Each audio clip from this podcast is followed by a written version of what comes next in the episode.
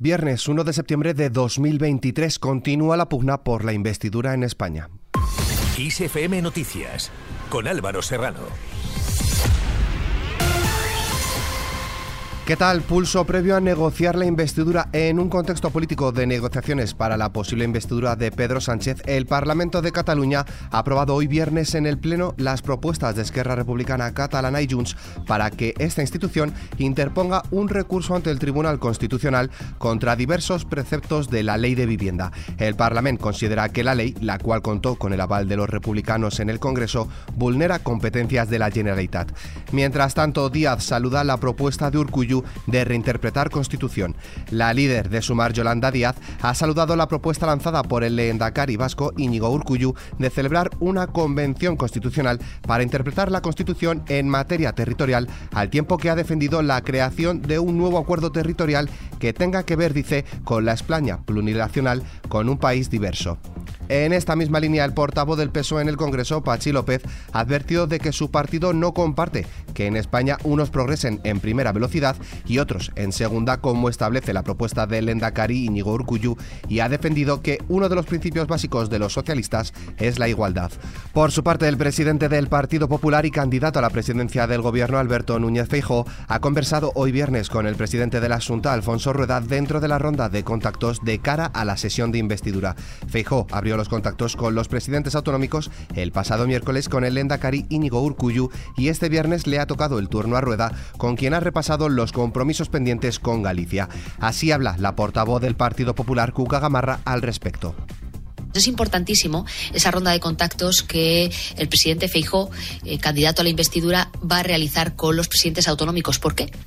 Porque aquí no se trata de que del futuro de España sea una negociación en la que lo decide todo el 6% de los españoles que eh, representa el independentismo, sino que el futuro de España y de los españoles lo decidimos entre todos.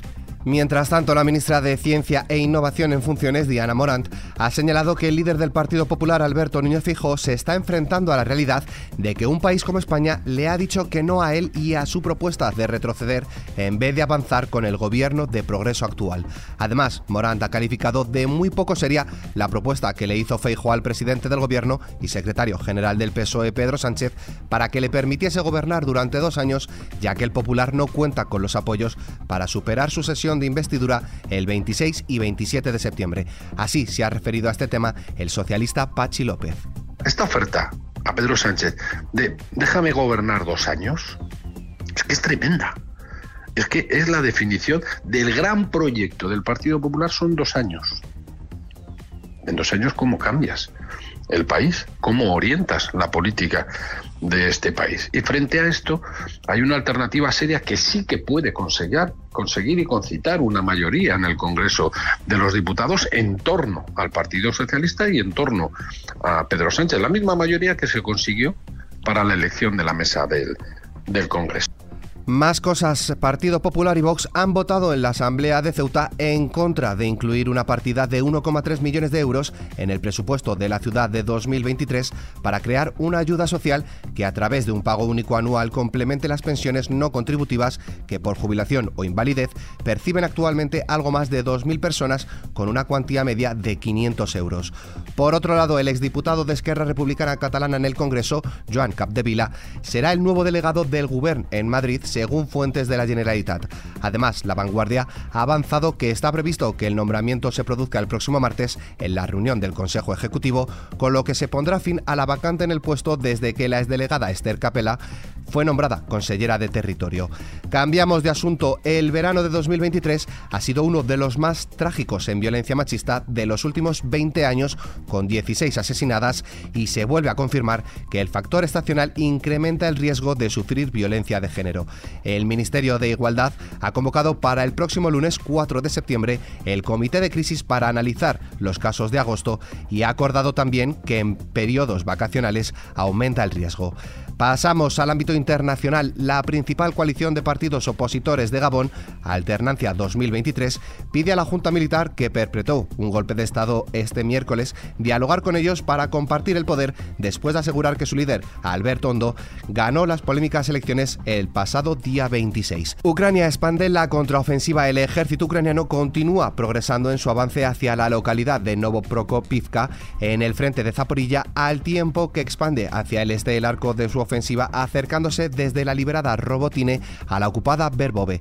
Mientras tanto, el Centro para Estrategias de Defensa afirma en su boletín diario sobre la guerra que las tropas de Kiev han tomado un terreno elevado clave al noreste de Novoprokopivka. Por su parte, el Kremlin ha advertido al Reino Unido contra la producción de armas en el territorio de Ucrania después de que Kiev anunciara la apertura de la empresa británica Bae Systems en el país. Y sin movernos de Europa, el presidente polaco Andrzej Duda y varios miembros del gobierno polaco han recordado hoy el 84 aniversario del ataque nazi a Polonia que dio comienzo a la Segunda Guerra Mundial y reclaman reparaciones de guerra a Alemania. Pasamos al tiempo. Mañana sábado se espera una situación de inestabilidad con predominio de cielos cubiertos y abundantes precipitaciones con tormentas que se darán de forma prácticamente generalizada. Debido a la incertidumbre de la situación, no es posible identificar con mayor exactitud estas zonas, si bien se espera que sean menos intensas en Andalucía y extremo oeste peninsular. En cuanto a las temperaturas, las mínimas irán en aumento en el extremo norte, en descenso en el centro y sur, así como en el oeste de Baleares. Las máximas descenderán de forma generalizada en la península, llegando a ser notable en amplias zonas del interior. Con el parte meteorológico nos despedimos, pero la información continúa puntual en los boletines de XFM y como siempre ampliada aquí en nuestro podcast XFM Noticias. Con Paula San Pablo en la realización, un saludo de Álvaro Serrano, que tengáis muy buen fin de semana.